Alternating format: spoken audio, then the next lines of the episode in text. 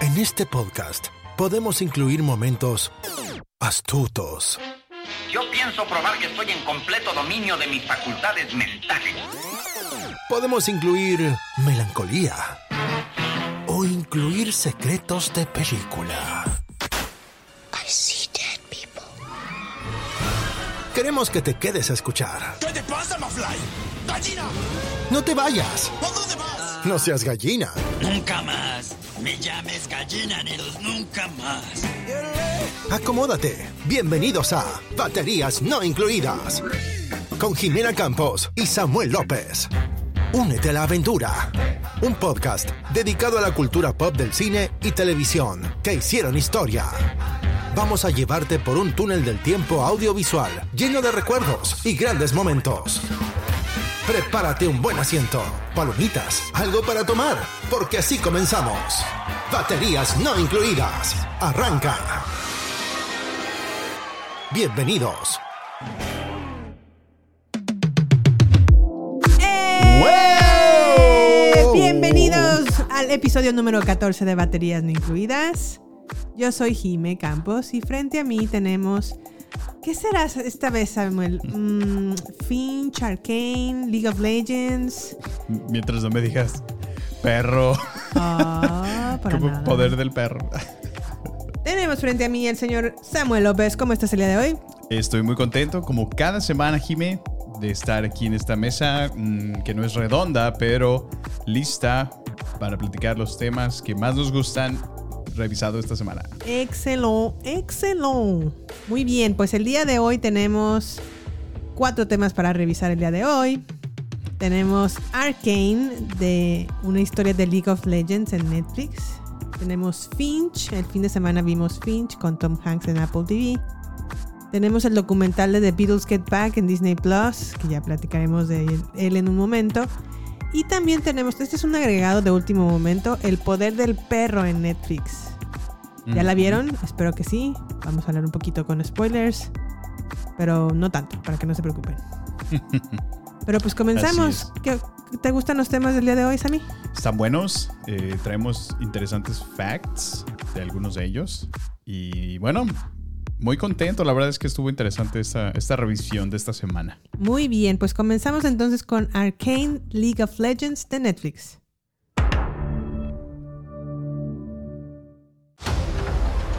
This city was founded to be a bastion of enlightenment. We are the city of progress, and our future is bright. We were once one tribe. Now, we are houses divided. As time passes, the topsiders are leaving us further and further behind. There's never enough to go round. It can either break you or forge you into something greater. Hi.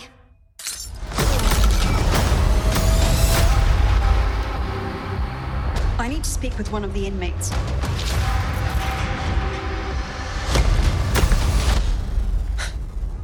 Who are you?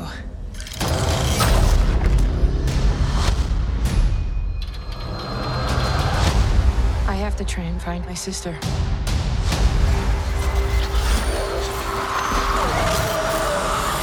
Powder? Bueno, pues más o menos Arcane va así. Arcane ahonda en un precario equilibrio entre una ciudad, bueno, entre la ciudad rica de Pil- Piltover, Piltover, si mi memoria no me falla, Piltover, y la sórdida y oprimida Sound.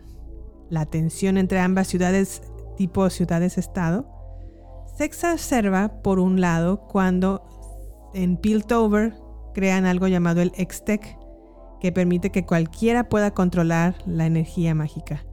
Y por el otro lado, hay una nueva droga en la ciudad pobrecita, pobrecita de Saún, o sí, ¿verdad? Saún, Sí. llamada Shimmer, que transforma a los seres humanos en monstruos. La rivalidad entre estas dos ciudades divide a las familias y a los amigos. Así es. Y ustedes se preguntarán, pero ¿por qué Arcane League of Legends en baterías no incluidas? Pues bueno, esta serie está a punto de ser considerada una de las mejores en todos los tiempos. ¿Sí o no, Samuel? Así es, Jime. De hecho, eh, pues actualmente tiene casi un perfecto score del 100% por los críticos, un 98% de aceptación de la audiencia en las últimas cuatro semanas en Netflix. Sí, yo también he escuchado muy buenas reviews de críticos. Sí, Eh, todos la catalogan como una muy buena serie y esa fue la razón por la cual dije, bueno, vamos a verla, a ver qué tal. Y la verdad es que sí está buena. ¿Qué opinaste de los primeros episodios que vimos, Sam? pues empezaron muy bien, la verdad. Este, al principio como que no, no entiendes qué está pasando y digo, si eres ajeno a- al videojuego del que está basado esta, esta serie, eh, no conocemos la historia. Digo, en mi caso, yo he jugado el videojuego, pero no conocía la historia detrás de él. Y a lo mejor empie- empieza el primer episodio y no entiendes muy bien qué está sucediendo. Sí. Eh, lo- pero sin embargo, las actuaciones están muy bien. Todo, lo, todo el, el diseño del- del- de la serie es muy bueno, de muy alta calidad. Ujú. Y te envuelve. Personalmente, me envolvió la historia desde el comienzo. Sí, la, la verdad es que yo también cuando escuché que era de un videojuego de League of Legends, Ajá. yo la verdad ni conozco ese juego, ni lo he jugado. Ok. Y fue como un... "Ah, ¿Estará realmente buena? Ok, Sí. vamos a darle la oportunidad. Y pues entré así a ver la serie. Al primer episodio como que obviamente presentan a todos los personajes y ahí fue como que no me convenció del todo. Dije, ay, no sé si esto va a ser para mí.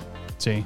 Pero en el segundo episodio ya tomó muchísimo más, o sea, la, la historia te engancha porque cambia completamente, el- o sea, es inesperada completamente lo que pasa. Sí, así es.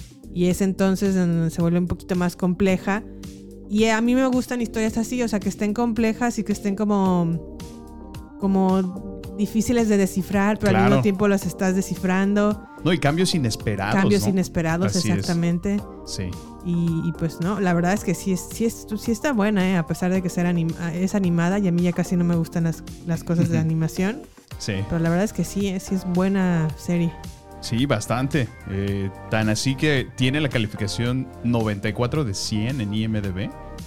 Y pues está manteniendo alto compitiendo con shows como Breaking Bad, Band of Brothers, Chernobyl. Imagínate, o sea, está pesada. Pues bueno, eh, no sé si quieres agregar algo más de esta serie, Sammy. Pues mira, eh, para todos aquellos que no conocen de dónde vino el, el Arcane o de dónde sale, como les mencionamos al principio, está basada en el videojuego de League of Legends, el cual salió en el 2009. Ujú. Y es el segundo videojuego más redituable para jugar de manera competitiva en lo que es la historia de los esports. Órale. Y cuando digo eso es que realmente tú puedes recibir dinero por jugarlo y competir. Ah, Eh, sí. Llevan un total de 70 millones de dólares otorgados en premios desde que el juego ha sido liberado en múltiples torneos. Entonces, oh, wow. para que te des una idea, Jime, su fanbase es tan intenso que en promedio tienen aproximadamente 80 millones de jugadores al mes, lo que es un más o menos 27 millones diarios jugando. Oh, wow. Sea, es Eh, todo un mundo esto de League of Legends. es- está pesado. Hay mucha gente que se sale, renuncia, se sale de la universidad para entrar a, compe- a competir de manera profesional en League of Legends. Órale. Sí, y pues ellos son, eh, patrocinan, es tan popular que ellos eh, patrocinan equipos universitarios para que ellos vayan a torneos. Si te has fijado que el eSport se ha tomado muchísimo... Sí, la última vez que estuve en. Que vi cable en México, hay un canal ya completamente destinado para totalmente este tipo de- eSports. de, Sí. esports. Bastante. Y bueno, pues la verdad es que eh, con esta trama que tiene la serie, pinta Sí. bien. Eh, son seis episodios, ¿no? Me parece. Sí, así es. Entonces, pues, so far va, hasta ahorita va muy, muy bien. Entonces, A mí lo que me gustó también de esta serie es que es una adaptación de un videojuego que sí lo están haciendo bien. Porque por lo general cuando adaptan historias Ándale. de videojuego al cine sí. son muy malas. Tomb Raider. Pero... Y otros más, Silent Hill. O sea, bueno, en este caso tiene un, tiene, digamos, la ventaja de que no fue una un live action. Es, es- es completamente animada la, la serie, entonces, pues sí. Otra cosa que me gusta es el soundtrack. ¿Te fijas qué buena Ah, música muy trae buena, toda la muy saga? buena. eh, qué bueno que tocas ese punto. En verdad es muy buena la música de Arkane. Sí, sí, sí. La verdad es que, bueno, ya tan solo el, el tema del open, open theme, podemos llamarlo, ¿no? Es, está Sí, creado por principal. Imagine Dragons. Y pues está, bueno, a mí se me hizo bastante bien. La Sí, es muy música bueno. está muy enérgica, está diferente, está novedosa, muy, muy agradable. Entonces, Sí, sí, sí. La verdad es que sí. Otra cosa que también, bueno, sé que me estoy saliendo un poquito de guion al decir esto, pero hablando de historias que sacan de videojuegos y que las adaptan al cine, sí. estoy esperando con ansia, ansia, The Last of Us. Ah, por supuesto.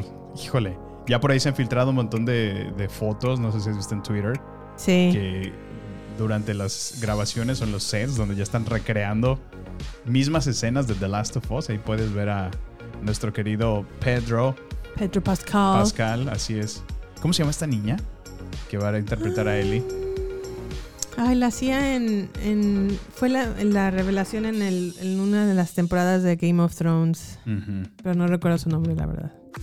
Pero Ay, bueno. espero, espero que sí esté tan buena como el videojuego, Sí, ¿eh? caray. No, no, bueno. Creo que ya en su momento vamos a dedicarle algún, algún especial completo a The Last of Us. Ajá. Porque definitivamente necesita ser revisado, analizado desde los dos aspectos, desde el cinemático y desde el gamer, ¿no? Pues se ve bien. se ve- es más, déjate busco. Bella Ramsey se Bella, llama. así es, Bella Ramsey. Quien Sí, sí, interpretará a Ellie. sí. Híjole, sí, pero bueno, A muy emocionado también. Ahí nos vemos, si Dios nos da licencia, en el 2022. Perfecto. Pues bueno, así fue entonces Arcane League of Legends.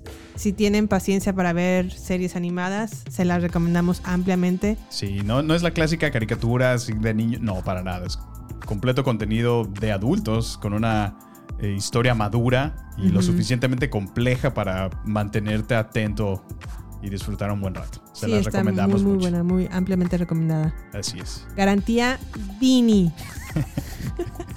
Le otorgamos 100% baterías. Bueno, muy bien, pues así fue entonces esta serie y ahora pasamos a la película que justo acabamos de ver hace unas horas, Finch, con Tom Hanks en Apple TV.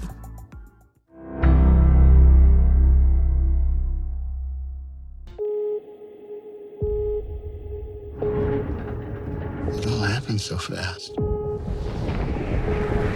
There was a solar flare.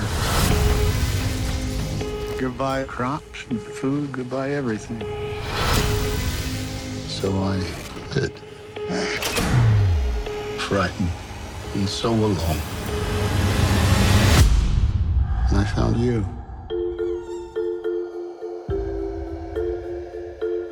What, what shall we have? Get your elbows off the table. Get your elbows off the table. All right, you're next.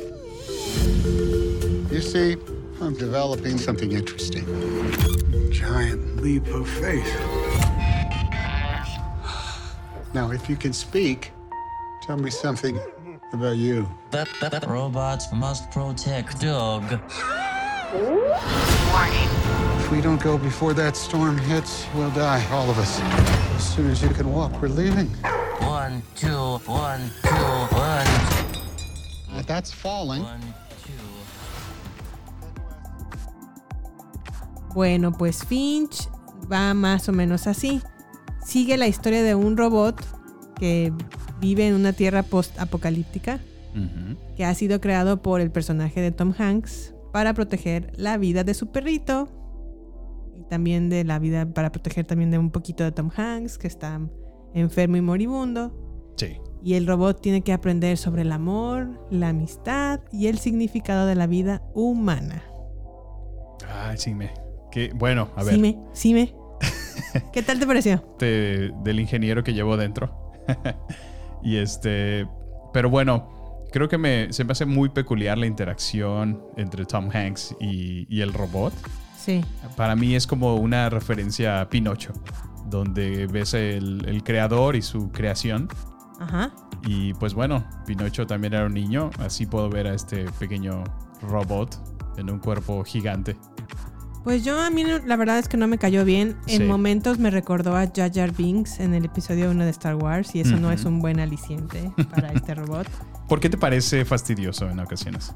Dime. Pues, ah, por ejemplo, cuando quiere aprender a, a manejar, para empezar, si fuera un robot y le dice Tom Hanks, no vas a aprender a manejar todavía o no hagas esto, lo obedece.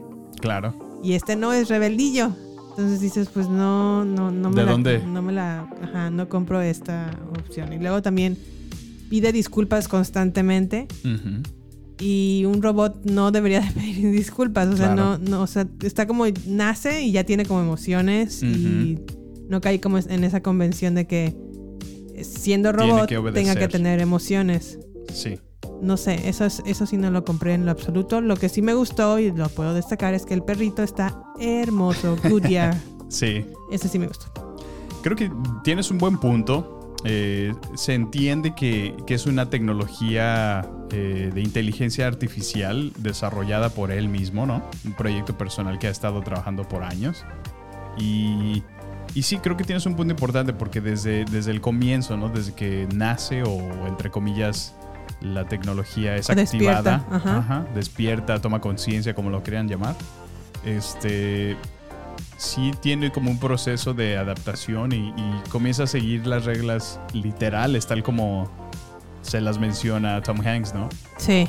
Eh, ahí sí te doy el punto de que realmente es un poco ilógico que si estás siguiendo las reglas literales en toda la primer parte de la película, Sí. ¿en qué momento sí desarrolla las emociones de la que tú dices? Y tan rápido, o Sí. sea, casi casi que al Así siguiente es. día ya, pues, y eso, eso dije, ay no. Sí. A mí otra cosa que me parece bastante, eh, ¿cómo se dice? Pues ilógica, es como nunca explican cómo el robot en todo el tiempo es alimentado, o sea... Obtiene energía, Así sí. es. Una de las cosas más importantes dentro de cualquier proyecto electrónico, desarrollo electrónico, es, es, es el- la fuente de poder. Entonces, típicamente, pues el- las baterías internas son, son importantes, son críticas en cualquier sistema. Entonces, Sí.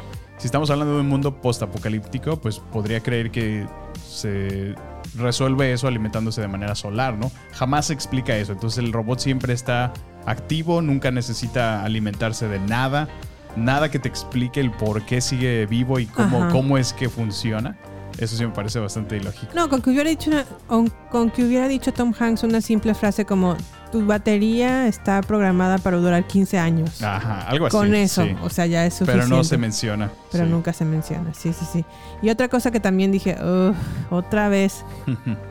A Tom Hanks le gustó hacer papeles en donde nada más sale él. Y Eso sí, ya. ¿eh? Fíjate que sí, tienes un punto. Se siente muy, muy al estilo náufrago, ¿no? Náufrago, ajá. Donde él tiene que interactuar con ya de por sí un problema importante. Digo, no, no quiero spoilear qué es lo que está pasando personalmente a él. Eh, pero, eh, pues ya en la premisa que nos diste, está enfermo. Sí. Eh, eh, se da. Pues tú puedes darte cuenta de, de, De esa enfermedad. de cómo está lidiando ya de por sí, ¿no? Está Sí. batallando. Entonces, Yo sentí como que cuando lo estaba viendo me recordó un poco la de Náufrago y dije, ay, ah, o sea, de, de Wilson, de la- del balón de voleibol que era Ajá. Wilson en Náufrago, lo cambiaron por Jeff, el Por Jeff, el robotcito en robot. esta. Sí, sí, sí, te doy ese punto. Se siente muy parecido a eso. Sin embargo, yo dentro del- de la película, a pesar de que tú me dijiste que no, no, no se te hace chistoso, a mí sí, honestamente, tiene momentos muy peculiares donde el robot siento que se comporta de manera así, tal cual como lo haría un robot en la vida real. Este, a veces absurdo, pero cae entre, entre lo cómico. Eh, bueno, a mí sí me sacó un par de, de risas Sí, sí, en lo, algunas situaciones. Eh, dije, pero oh, sí. oh, sí le está gustando y a mí no me está A gustando no. nada. No, sí, a mí, a mí la verdad sí me gustó.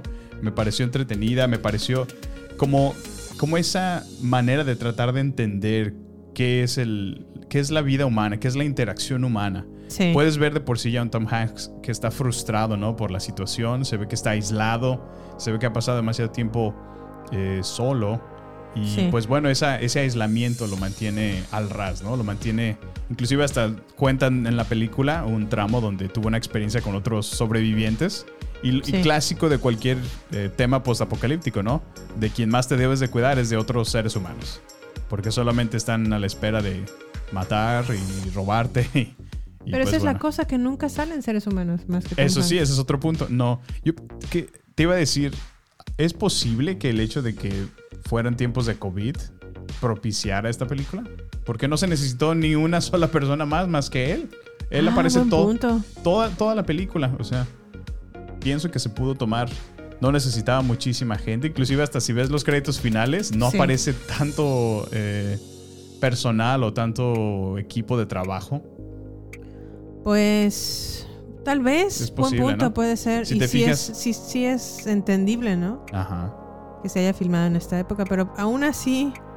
ah, ah, No, ah, no te ah, convence. No, me entró, no me- y la verdad es que esta película ya había sido lanzada por Apple TV desde hace tiempo, como desde hace un mes. Me rehusaba a verla porque se trataba de un perrito y acabo yo, yo de perder a mi perrita de 16 años. Y como que decía, no, no, no, no estoy lista para No dar este paso. Para ver más perritos. Pero no, gracias a Dios, no sentí nada. más que un amargo sin sabor de decir, ah, otra más de Tom más. Hanks en momentos en donde él está solo sí. y no interactúa con nadie más que con un inanimado objeto o Sí. en este caso un robot. Así que no, Pues bueno. no se me hace tan algo que puedo destacar de la película es la música que está hecha por Gustavo Santolaya. Ok. Esa sí es buena. Aunque de momentos me recordó a The Last of Us. Sí, sobre todo por los momentos desolados, ¿no? Sí, Eh, cuando usé el banjo hasta- dije, ay, me sonó como a The Last of Us. Ajá. Por ahí ves hasta paisajes de Nuevo México, ¿no? En, en el exterior. Sí. Bastante desolados, muy desérticos. Se ven bonitos, la verdad. Sí, está bonita. Pero, bueno, así fue entonces Finch. Si quieren darse una vuelta, está en Apple TV Plus. Así es. Entonces, pues bueno, vamos a una pequeña corte comercial y regresamos.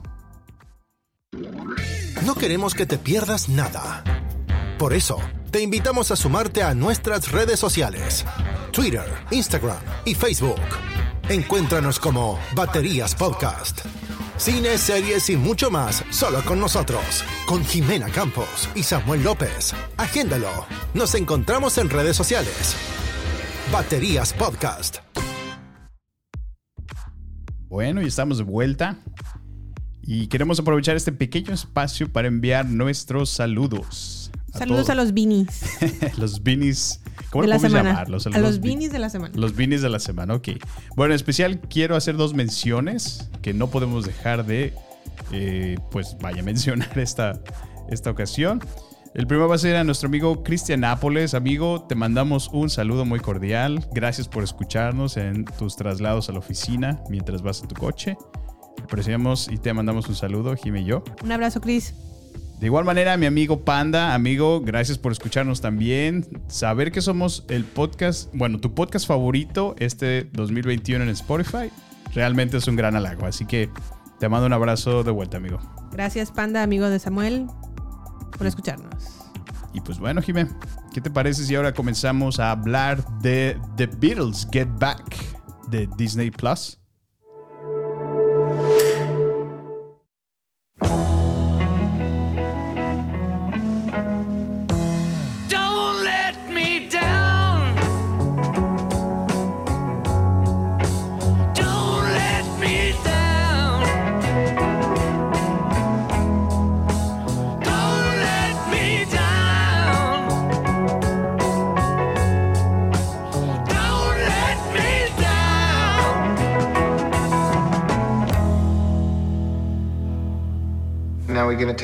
I'll be quiet. Oh, you recording our conversation?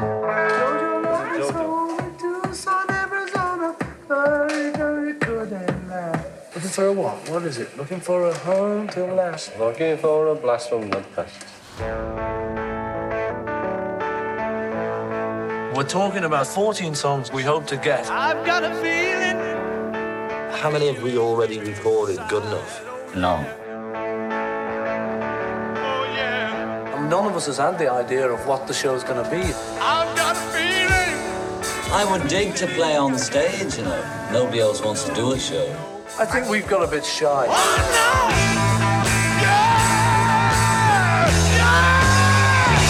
What could it be, Paul? Something in the way she hmm? moves. What attracted me at all? Just say whatever comes in your head each time. Attracts me like a cauliflower until you get the word, you know. Pues bueno, get back. Get, back. Get back. Híjole, esta vez aquí en esta parte de The Beatles, aquí yo soy el que más bien tiene tiene la contraria. Híjole, pues bueno, The Beatles Get Back en Disney Plus va más o menos así. Este es un documental que está, por cierto, realizada bajo la dirección de Peter Jackson, o sea, el director de El Señor de los Anillos, o la de la trilogía más bien El Señor de los Anillos, entre otras, muchas otras importantes películas. Ahora nos trae el documental de The Beatles con un numeroso material inédito que muestra la cordialidad, la camaradería, el humor que reinaban durante la filmación de Let It Be, el legendario álbum de estudio de los Beatles y su último concierto en directo como grupo antes de separarse. La inolvidable actuación en la azotea de la calle Savile Row en Londres. Se recopilaron para este documental más de 55 horas de material inédito filmado por Michael Lindsay Hawk en 1969 y 140 horas de grabaciones de audio de las sesiones de grabación del álbum It Be que se han escuchado en muy pocas ocasiones. Además, Peter Jackson para lograr este documental trabajó con los Beatles que aún estaban vivos, es decir, Paul y Ringo, y las viudas de los fallecidos, teniendo acceso a un numeroso material que ve la luz por primera vez. Sas. Qué introducción, Jimmy. ¿Te gustó? Está buena, ¿eh? ¿Te gustó el documental? Esa es la pregunta. Híjole, pues mira, estabas hablando de 55 horas de material inédito. Sí, exactamente. Se siente así, como que estoy viendo 55 horas de, de cigarros, de café, de pleitos por egos que, bueno, se merecen estar en lo más alto, pero no se ponen de acuerdo. No sé, la verdad, sí estoy batallando mucho en este documental porque eh, se siente como un reality show a veces. Y no está pasando mucho en ocasiones, en otras sí se ve su parte creativa, que bueno, que pienso que ya es algo de lo que vas a hablar justamente. Sí. Pero, pues no. eh, o sea, te digo, mi opinión está, está como a medias, porque por una parte se disfruta ver a los Beatles, Ajá. verlos jóvenes, verlos verlos fuera de su papel como de estrella, como de artista, ¿no? Sí. Haciendo a veces algunas mensadas, jugueteando, poniéndose a leer los chismes de las revistas y de los periódicos. ¿Cómo les encanta leer chismes, Sí, o sea, e- es bastante creativo, muy original el ver esas partes, pero pienso que por otra tienen un montón de material que digo, ¿qué necesidad tengo de estar viendo si les gustaba o no el local y cuántas veces están pidiendo que los cambien y no les hacen caso? Y no Sí. sé, eso es lo que más he batallado. A ti, Jiménez, ¿qué te parece? Pues no sé si a lo mejor tengas que ser como un super fan para disfrutar este documental. Yo me considero que sí me gustan los Beatles, no me considero súper ultra mega fan de ellos. Pero a mí también en momentos se me hizo cansado, Sí. sobre todo porque pues ver cómo están ensayando, pues llega un punto en donde está la cámara fija y no se mueve Exacto. y solamente están ensayando, ¿no? Y aunque está padre porque te estás dando cuenta que están creando la facilidad con la que crean música. Así es, sí. Y también dices, ok, estoy viviendo un momento histórico en donde a lo mejor están creando, Pues se inspiraban, ¿no? ajá, o sea, cómo están creando una nueva canción que para ti es muy conocida. Ujú. Eso sí está padre. Eso está padre, pero Sí. también mucho de esa otra parte es nada más conversaciones, prácti- prácticas en el bajo, prácticas en la guitarra. No, y pleitos, ¿no? Ahí se pone bueno, es- Sí. ahí- eso sí está para destacarse. Sí. No sé si, bueno, tú me decías que como que no te gustaba que grabaran las conversaciones en donde Ringo, perdón, Ringo, Paul y... y y ay, iba a decir George Harrison, pero no, Paul y John Lennon discuten sobre mm, cómo convencer a George de que regrese. Así es, sí. Dices un punto muy importante porque me parece hasta ciertas ocasiones a veces amarillista Sí. el que los expongan de esa manera porque ni siquiera ellos estaban conscientes de que estaban siendo grabados. Entonces, sí me Sí. parece como un poco invasiva esa parte. Eh, pero bueno, creo que también ellos estaban conscientes de que todo este documental iba a ser completamente filmado. Pero bueno, Sí.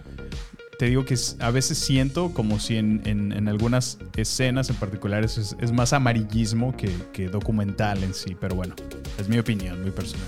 Ok. Otra cosa que también yo puedo destacar de, del documental es que la restauración fue, es muy buena. Oh, sí, Se bastante. ve muy, muy bien Se a pesar de, los muy años. alta calidad, así es. Exacto. Sí, sí, sí. Y puedo entender por qué para Peter Jackson y su- la- las personas que trabajaron realizando este documental el tiempo que les pudo haber tomado restaurar toda esta información y Imagínate. elegir los audios, Sí, me- no, no, no. mejorarlos, restaurarlos. Wow. Es, es bastante importante lo que dices y sí me llama mucho la atención desde ese aspecto porque cualquier película, cualquier show, cualquier serie que tú veas, te, Sí. puede- te puedes dar cuenta en qué año se está filmando por la tecnología que ves dentro de, lo- de la filmación, ¿no? Sí, Ver los cierto. estudios de grabación es completamente analógico, ¿te fijas? Sí. No hay nada digital aún. Sí. Pero la El calidad. por todos lados. Pero la calidad del audio que se está percibiendo. O sea, a mí me, me impresiona mucho. Otra cosa que puedo destacar es las voces. O sea, tan solo en los ensayos y cuando se ve que no están realmente afinados eh, o que no han practicado, Ujú. mm, te puedes dar cuenta del, en verdad, el talento, El que talento, tienen. O sea, de hacer una, un ensayo tan, al, para ellos a lo mejor tan, ah, uno más. O, Pues random, ¿no? Ajá. Sí. Se escucha súper bien. Sí, sí, sí. Y cantan muy bien. A, a mí, personalmente, mi, mi Beatle favorito nunca ha sido John Lennon. Y a raíz de que he visto este documental, y eso que no lo he terminado de ver por completo, porque son ocho horas de documental, Sí. este me cambió completamente la perspectiva, que- perspectiva, que, sí. tenía de John. Fíjate que sí, ¿eh? Ahorita tocaste un punto muy importante porque yo me siento similar, pero con Paul McCartney. Como que todo este tiempo lo había respetado mucho a Paul, no Sí. solo por su talento, por su creatividad, por su originalidad, sino que, eh, bueno, realmente es, es- es fundador prácticamente de, de los Beatles, pero en este show, te digo, no sé si es la parte de, de ese amarillismo, entre comillas, que yo llamo, Sí. que lo exponen realmente. O sea, sé que ellos están en, en- en lo más, vaya, en el, ¿cómo se puede decir? En el círculo cerrado de, de ellos como, Sí, del como más banda, íntimo, ¿no? Ajá. Y puedes ver que realmente su ego es, es mucho el de, el de Paul McCartney. O sea, al grado de que a veces busca opacar bastante a, a George Harrison. Sí, a mí no me gustó cómo lo trataba. Ajá, entonces me creó una opinión muy diferente ya de, de Paul. Y fíjate, yo todo este tiempo tenía la idea de que Yoko Ono fue realmente así la que ayudó a completamente separarlos. Sí. Pero ahora viendo este documental me cambia un poco la perspectiva y me hace cuestionar si realmente el mismo ego de Paul McCartney, eh, al querer hacer y querer de alguna manera eh, hacer como un micromanagement de todo lo que sucedía, el, el proyecto creativo de eso, Sí. haya destruido la, la banda realmente. No sé. Pues sí, también ¿Tú a mí me, piensas? me- me cambió un poquito la perspectiva con Yoko Ono. Ajá. Todo el mundo la ha a lo mejor mm, sacrificado, la ha puesto Es como... el chivo expiatorio, ¿no? Ajá, como que ella fue la que rompió con los Beatles. Sí. No creo, creo que fue... Que bueno, no, es ¿eh? que en partes estoy de acuerdo con Paul McCartney y en partes no. Eh, lo que estoy de acuerdo con él es que él exigía o buscaba que el grupo tuviera un poco de más disciplina y una guía, un camino, un hacia dónde ir. Sí. Y como no tenía ni manager, ni quien los manejara, ni nada, como que estaba, se sentía un poco como no estamos yendo a ningún lado. Necesitamos centrar eso, centrarnos, centrar hacia dónde vamos, cómo vamos a seguir creciendo. Y los demás como que no tenían interés absoluto en, en hacerlo, o sea, como Claro. que ellos querían nada más hacer música y a ver qué salía y un poco más, menos disciplinados. En eso estoy de acuerdo con Paul. En lo que no estoy de acuerdo es que cuando no le parecen las cosas, medio maltrata a George Harrison. Sí, sí, sí. Fíjate que. Y ahí es donde a mí no me gusta porque pienso que tan poderoso es el talento de Paul McCartney Sí. como lo es el mismo de George Harrison, porque ambos compusieron muy buenas canciones y ambos tienen creatividad muy única de ellos. Pero Harrison o Lennon. Eh, tan- me refiero, sí, yo estoy hablando de George Harrison y Paul McCartney. Ok. Sí. Y a pesar de eso, siempre se ve que Paul McCartney le estuvo como haciendo de menos, ¿no? Como, como si para él solamente fue John y Paul todo el tiempo, quienes Sí. eran los líder, líderes ambos. Sí. Y pues ya nada más estaba Ringo y George, ¿no? Sí, muchos años así, lo, así fue. Ajá. Pero obviamente cuando George quería hacer algo distinto, por ejemplo, se empieza a ver el- la canción de I'm Me Mine. Ujú. Ese es Ándale. de George. Sí, sí, sí. Y la verdad es que es una buena canción. A mí es uno de- también de mis Beatles favoritos y creo que ha sido una de las composiciones, por ejemplo, Here Comes the Sun, que es magnífica en los Beatles. Y no es ni John, ni de John, ni de Paul. Fíjate. Pero eso es algo que John también le reclama a Paul McCartney. Le dice así como, es que te dije que no lo trataras así porque tarde o temprano se iba a cansar. Así es. Y es justo ese, ese, ese hecho que a mí me dice, quizás realmente la relación se empezó a romper más por ese ego de, de querer controlar un poquito más lo que pasaba en la banda. Y sí, digo, estaban más jóvenes, apenas, yo creo que estaban en sus 28, Sí, 29. 27 es 28. O sea, realmente todavía estaban eh, jóvenes, pues, o sea, pichoncillos. Pues pichones para esta época, pero Sí. para esa No, época ya, estaban grandes. estar, sí. Oye, y te quería preguntar, ¿qué te parece eh, Yoko Ono? ¿Cómo la ves de sanguijuela todo el tiempo? Pues qué tal cuando está cantando. ¡Ah! ¡Ah! Dices, ¿qué está haciendo, Dios Siento, mío? ¿verdad? Sí. Es una persona muy peculiar, ¿eh? La verdad es que mm, también qué paciencia para estar siempre llama- pegada al lado de John es. todo el Es tiempo. una de las cosas que me llamó mucho la atención de todo este footage o Sí, documental. del documental, porque así se pare John, John Lennon a tomar un vaso de agua, ahí va ella pegadita a él. Qué y, se sienta él y está parada ella a su lado. Y luego regresa, toma su guitarra y se vuelve a sentar con el grupo de los cuatro y se acerca ella a su silla y va atrás de él. O sea, es impresionante como parece su sombra, en realidad, su sombra. Sí, está. No, y yo a, mí me, llama la atención que en verdad. Qué paciencia de estar nada más ahí escuchándolo y escuchándolo. Hacer bobadas y, y nada más está ahí. Está ahí a su lado. Ese es amor. Cásense con alguien que lo siga como Yoko. Híjole, no sé, eh, no sé. no, solo broma. No, creo que yo no soy así, ¿verdad? Ah, Así, yo no soy así, ¿verdad, Samuel? Yo no soy así. Pero Ay. La verdad es que al final de cuentas también me cambió un poquito la perspectiva de Yoko Ono, porque siempre la había también como. Sí, no, yo "Ah, creo esa que Yoko no me cae bien. ha sido muy satanizada, por así decirlo. Sí, la verdad es que no es, no es tan maluca como a lo mejor nosotros creíamos. Sí. No, pero fuera de eso, pues obviamente musicalmente hablando, pues están pasando de las mejores canciones. ¿Cómo se llama este, este, este personaje, este artista que llega y empieza a tocar el piano con ellos? Se llama Ray, creo. Esa escena está bastante, bastante interesante, donde ya se ven, ellos están tratando Se de llama crear. Billy, ya me acordé de Billy. Billy, ajá. Entonces se ve cómo llega y les, y les pone un nuevo, un nuevo Ritmo. melodía, ritmo. Y se animan tanto que empiezan a hacer un solo, ¿no? Ahí. Y Sí. se ve tan genial. Y se eh, escucha tan bien. Disfrutas esa creatividad, esa Sí. espontaneidad, ¿no? Exacto. Es, es bastante divertido ver eso. Eso sí Eh, es algo eso, que le, dejo al documental. Sí, eso la verdad es que sí es, es para destacarse. Sí. Y es lo, lo grandioso de este documental. O sea, a lo mejor sí en momentos cansa un poco estarlos escuchando, no decir nada o platicar y platicar y platicar. Pero luego llegan momentos como el que acabamos de decir o de mencionar y wow. Sí, sí. Hace que vuelva, valga la pena ver el documental. No, sí, la verdad es que eh, si son fans de los Beatles, les va a gustar bastante este documental. Sí. Pues bueno, así fue. ¿Algo más Así que como- quieras agregar, Sammy? No, iba a decir así como tú, que hasta el rock band de Beatles te llegaste a comprar, entonces. Sí, eh, es que en su tiempo el rock band de los Beatles era, era wow. Era la onda, ¿verdad? Sí, sí, Sí, recuerdo que estuvo carísimo. Y la verdad es que sí estaba muy padre.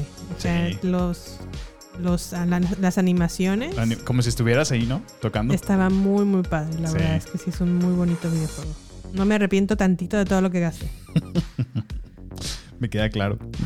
Pues así fue entonces The Beatles Get Back en Disney Plus. Get Back. Aprovechen, vean, váyanselo chiquiteando Sí, para que realmente eso lo sí disfruten. lo recomendamos. Si esperan echárselo en una sentada, no. Para empezar, son, ¿qué? Tres episodios de dos horas cada uno, ¿verdad? Son tres episodios como de dos horas y media. Fíjate. Son ocho horas Ahí en váyanselo total. chiquiteando. Si se van a poner a doblar la ropa limpia, pónganlo. Pero Está frente al tel- cocinando. No, sabes que no, porque no es como un documental para ver de fondo. Porque si tienes. Pues- te sale información en letras. Mm, sí, que es sí, que es así muy importante que lo veas. Entonces, Claro. no es una, no es para nada un documental que puedas poner Sí, tienes un buen mm, punto. de música de fondo o de fondo, pues, para entretenerte. Al contrario, tienes que estar frente Estar al ahí. documental y no perderte. Tienes vista. toda la razón, Gil. Pero si está cansado, entonces por eso sí chiquiten, se lo toma a lo mejor una hora Ajá. y dejen descansar. Luego así otra hora y luego descanso y así. Para que en verdad lo disfruten. Esa es mi recomendación. Perfecto. Pues ahí lo tienen. Pues muy bien, The Beatles Get Back en Disney Plus y ahora pasamos a El Poder del Perro. En, Dis- En Netflix. Iba a decir en Disney Plus, ¿verdad? Pero no. Disney. En Disney. Ok. El Poder del Perro en Netflix.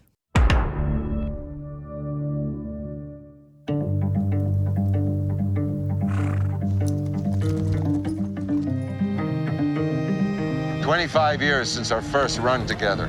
Nineteen hundred and nothing. It's a long time. What you doing? Getting mixed up with her. You are marvelous, Rose. We were married Sunday.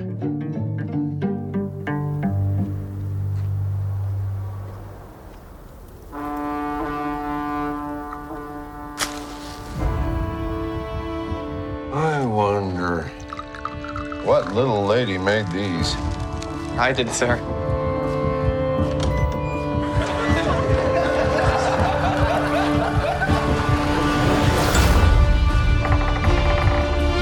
Well, Brother Phil?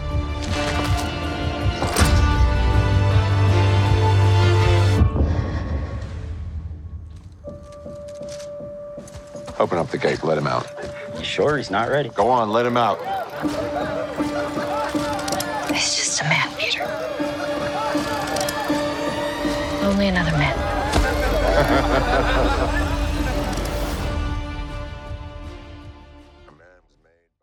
Pues ahí lo Bueno, tienen. pues el poder del perro más o menos va así. Los acaudalados hermanos Phil, que está interpretado por Benedict Cumberbatch, y. George Burbank, que está interpretado por Jesse Plemons, son las dos caras de una misma moneda. Y es que sí son hermanos, pero hijo, muy diferentes uno del otro. No, Por sí, un la lado, verdad. Phil, aunque es genial, es cruel, muy, muy cruel. Y George es más como impasible, quisquilloso y más amable, más, más tiernito, ¿no? Más buena onda. Véanlo así. Phil es el hermano buena onda y George es el hermano... Mala perdón. copa. Phil es el hermano mala copa y Sí. George es el hermano buena onda. Sí. Y juntos son copropietarios de un enorme rancho en Montana. Y cuando digo enorme es enorme. Sí, como media montaña, ¿no? Sí. Y luego, pues en, en ese momento o en ese lugar está ambientado con la rápida modernización del siglo XX, en donde se mantiene una figura que se llama Bronco Henry, que es como un cowboy, el mejor o el mayor cowboy que Phil ha conocido jamás en su historia. Entonces Bronco Henry es como súper venerado para Phil y para todo el rancho y todos los que trabajan en ese rancho. Sí. Pero entonces George, que es el hermano buena onda, se enamora de Kristen Dunst, Se le dio un vagina a Spider-Man. le dio un vagina a Spider-Man de... ¿Qué, qué? Spider-Man que de... Tobey Maguire, ¿verdad? Sí. Entonces, pues aquí George se casa con Kristen Dunst, que es una viuda del pueblo. Y pues Phil como que se sorprende mucho porque de la nada así como, ah, sí, ya me casé con ella y va a venir a, va a, venir a Va vivir venir a al vivir a la rancho. casa. Y Phil así como que, ¿qué, qué, qué, qué? Sí. Le salió el perrillo ahí que lleva dentro. Así es. Y empieza a comenzar una, una guerra sádica e implacable para destruir a la Cuñis por completo usando a su afeminado hijo Peter como un peón. Sí, la verdad es que está interesante ver a Benedict Cumberbatch fuera del papel de Doctor Strange, que es lo que más ha estado metido últimamente en estos años, ¿no? Ujú. Y pues bueno, creo que encarna bastante bien a este personaje, que es Phil. Sí. Y, y bueno, me gusta mucho su actuación. Creo que hace un buen papel. Creo que te cae mal intencionalmente. O sea, se encarna también en su, en su, pues sí, en ser el malo, el villano de alguna manera de la película. Que se lo compras. A mí me, me gusta mucho su, su actuación. ¿A ti qué te parece, Jim? Pues bueno, la película es como un western y me gustó, me recordó también un poco a Brokeback Ok. que son como vaqueros muy, muy machotes, ¿no? Así muy masculinos. Sí. Que casi casi que el, el comercial de Malboro así Ándale, sí, sí, sí. se inspiró en, en el poder del perro, ¿no? Así Sí. como, ah, pues claro, de aquí salió el comercial de Malboro, porque son Sí, sí, sí. mm, Sí, es cierto, vaqueros con chaparreras, Ándale. con Guapos, ándale, guapos, machotes. machotes. Entonces, macho alfa, ¿no? pues ahí está, es un, es un, por, por- por ese lado es un western, ¿no? Sí. Por el otro, también es una película que va como despacito. Es como un buen whisky, ¿no? O sea, te lo tienes que tomar chiquiteándotelo, Sí. disfrutándotelo poco a poquito. No de sopetón, porque pues no, no le vas a entender ni, ni te va a gustar. Sí. Pero en cuanto a la actuación de Cumberbatch, sí, bueno, eso se los voy a mencionar como un dato curioso. Se metió tanto en su papel que no se bañó por tres semanas. Y sí lo ves, ¿eh? Y sí, parece que no se Sí, baña en lo no, absoluto. no. O sea, sí, sí puedes ver como su cabello grasoso, sucio. O sea, hasta como que lo puedes oler, ¿no? Así como de no manches, se ve que huele bien feo. Sí, sí, sí. Y pues eso es lo que él trata de retratar en su actuación, porque es un vaquero muy masculino, pero que está como bien amargado, como Sí. bien, es bien mala copa, en verdad, está como, sí, como muy amargado, ¿no? Se ve que, bueno, como que la vida le ha jugado algo y sí nos dan un pequeño glimpse, ¿no? De lo que fue su vida pasada. Y su obsesión o su, su fanatismo por Bronco su- Henry, ah, sí. No, sí, Bronco Henry se llamaba así es. sí. Como que fue la figura masculina que lo, lo inspiró totalmente y de la cual ahora basó su completa persona. Sí. Entonces, de alguna manera, busca convertirse y, y llegar a ser tan bueno como fue este famoso Bronco Henry. Y en cuanto Phil se entera que el hermano se casó, para empezar le da muchísimo coraje porque piensa como que esta mujer le va a robar el dinero, ¿no? Al hermano. Sí. No, y es que para- cabe, cabe destacar y mencionarse que, que se ve que son gente adinerada. Tienen Sí. miles de ganados, ¿no? Sí. Este, tiene una super casa, mucho, muy con su servicio, ¿no? Sí. Servidumbre, muchísimas personas a su cargo. Entonces, Sí.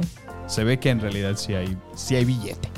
Y en- llega entonces esta mujer a, a Rose, se llama, a vivir al rancho con, porque pues obviamente se convierte en esposa del hermano. Sí.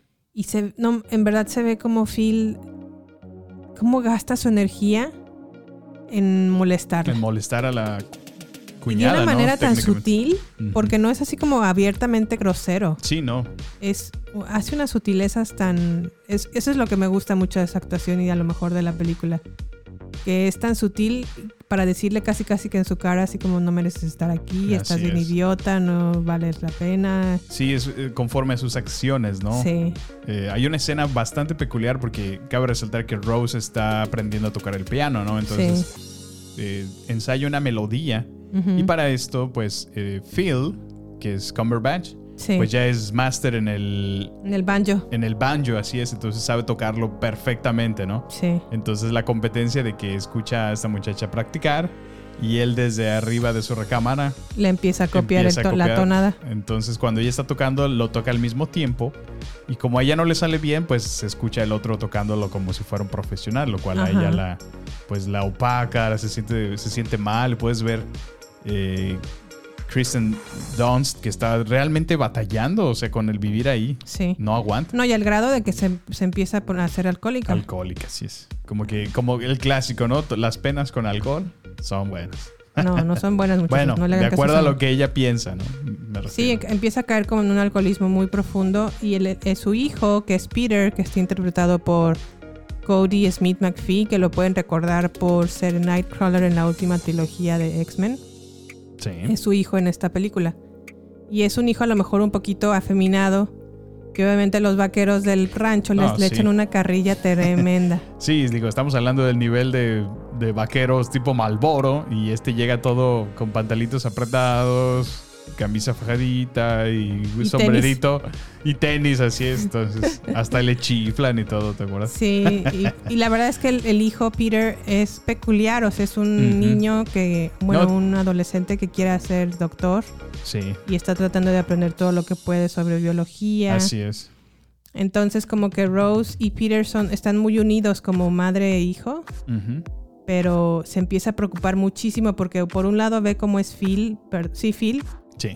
de que medio me lo maltrata, pero por un momento, hay un momento en la película que no les vamos a decir qué es, que Peter descubre algo Ah, sí, sí. y cuando lo descubre cambia completamente Cambia. la relación entre Peter y el malacopa de Phil Así es. y se empiezan a hacer como buenos amigos. Y eso a Rose como que le inquieta demasiado porque sabe perfe- perfectamente que Phil es bien malo. Sí, conoce qué clase de persona es, así es. Entonces como que no quiere que se junten. Pero Peter es mucho más inteligente de lo que nosotros como espectadores le damos crédito Sí, por o hasta supuesto. los mismos en, en la película. No, y creo que tiene un final completamente inesperado, ¿no? Yo no, Sí. yo no me imaginé que fuera a pasar eso. Sí, yo tampoco dije que ¿qué? ¿Qué pasó? ¿Qué? Sí, así es. De hecho, creo que la tuvimos que regresar, ¿no? Para ver, a ver cómo, en qué momento nos perdimos. Y esto es algo que también quiero mencionar de la película. Tienen que verla como completamente con sus ojos en la pan perdón, en la pantalla. Porque son pequeños momentos y cositas como muy sutiles como de una toma que hacen la diferencia para Así que te des es. cuenta de lo que está De lo que pasando. está pasando, sí. Entonces, Sí, estoy de a- acuerdo. A, mí sí me gustó, ¿eh? Sí está buena la está está entretenida, la verdad. Sí. Pero sí es un poco lentita. O sea, como sí, que... ténganle paciencia. No sé si es porque está como en la naturaleza y a lo mejor eso es por eso que me gusta, que, se ve como el cómo Planos está de abiertos, vasto sí. el, el rancho y donde está la manada o la- el ganado, las montañas. Eso me gusta mucho, mucho, mucho. Sí, muy de acuerdo, sí, Jimé. Pero sí es una que, pues, eso me gusta porque a lo mejor de alguna manera te hacen retratar, te retrata como de la manera en la que se vivía en aquella Así época es, sí. En donde te despertabas a las 4 de la mañana para sacar a tu ganado Al ganado, sí. y te dormías a las 7 de la noche. Sí, apenas cae el sol y vámonos. Entonces, pero bueno, muy recomendada, la verdad es que sí está, está buena, El Poder del Perro. ¿Algo más que quieras agregar, Sammy? No, pues nada, creo que has mencionado los puntos que, que yo tenía también, entonces disfrútenla, está ahí en Netflix, Ujú. van a pasar un buen rato. Muy bien, pues creo que por esto ya terminamos, ¿no? Ya se acabó. Qué rápido. Se fue rápido. Se fue rapidón. Pues, ¿qué tenemos para nuestro próximo episodio, Sammy? Ok, pues en nuestro próximo episodio hemos planeado hablar de West Side Story de La Steven de Spielberg. Spielberg. así es, la nueva versión de Steven Spielberg que va a estar lista y Jime tiene un poco de curiosidad al respecto. Sí, porque yo soy fan de la, de la original, Así es. De hecho, lo acabamos de ver hace poquito. pero no la terminamos. No la acabamos, Hay que, pero- hay que verla Sí. Y la- el West Side Story de Spielberg está re- recibiendo críticas muy, muy buenas. Pienso que va a ser como un moderno, bueno, no moderno, sino como una nueva, una nueva, mm, lo que fue La La Land en su tiempo, ¿no? A lo mejor. No, No. espero que no sea como, que sea muchísimo mejor, que. La La Land, porque en verdad es competirle a West Side Story, que es muy buen musical. Sí. Muy- La La Land se inspiró en West Side Story para... Sí lo puedo ver, fíjate. Ah, el otro día que estábamos viendo la, la original, la película Ajá. original de West Side Story, lo pude ver totalmente. Dije, ah, yo creo que aquí sacaron todo y ya me lo confirmaste. Entonces, Sí, y entonces cuando yo escuché que Spielberg estaba haciendo esta nueva versión, dije, realmente la necesitamos. Pero ahora que estoy escuchando que está muy, muy buena, muy dije, buena. ok, estoy intrigada, vamos a verla. Vamos ver a qué tal verla. está. ¿Qué más tenemos? fíjate. Y bueno, pues con la salida de Matrix Resurrections, vamos a prepararles un especial de Matrix, así que prepárense. No sabemos cuándo lo vamos a sacar, puede ser en unas horas, puede ser un par de días, pero estén atentos, así que síganos en nuestras redes sociales. Esperemos que les guste el especial de Matrix porque la verdad le estamos echando Ganitas, ¿verdad? Ganitas. Sí, no, es que es Matrix, o sea, no, no, no. Tenemos que estar listos y bueno, es por eso que estamos preparándonos. Queremos presentarles la película original en nuestra revisión especial. Y bueno, eventualmente ya que salga la película, estaremos visitándola, perdón, estaremos visitándola en el cine y les platicaremos todo. Muy bien. Pues bueno, como siempre y como cada episodio, los invitamos a suscribirse a nuestro podcast. Si nos escuchan desde Apple Podcasts, les agradecería, agradeceríamos, en plural, ¿verdad? Eh, que nos Les agradecemos. califiquen, les agradecemos. Ay, gracias Samuel, no encontré la palabra. Les agradecer. Les agradecemos que nos califiquen y que nos dejen una reseña si lo están haciendo desde Apple Podcast. Si lo están haciendo desde Spotify o alguna otra plataforma, pues por favor síganos. Y también compartan, por favor, este episodio con más personas y permitan que pues nos, nos lleguemos a más personas y nos conozcan, ¿no? Les agradecemos a todos los que lo siguen haciendo por redes sociales. Por ahí en Sí, Facebook bien, vemos sí, varias personas cercanas y amigos y ahora nuevos conocidos gracias al, al podcast que eh, con mucho gusto comparten nuestros episodios, que comparten cada una de las cosas que estamos promoviendo. Así que les agradecemos mucho. Síganos en arroba baterías podcast donde nos encantará saber de ustedes. Pues muchas gracias por escucharnos, que tengan un buen día, o buenas tardes o buenas noches, según sea la hora en la que nos están escuchando. Y hasta la próxima. Hasta la próxima. Este es el final solo por hoy. Hasta la vista, baby. Prepárate para más acción, misterio y seguir descubriendo las mejores escenas y secretos del cine y serie. Solo aquí, en nuestra próxima entrega, Baterías No Incluidas Podcast, con Jimena Campos y Samuel López. Hasta la próxima.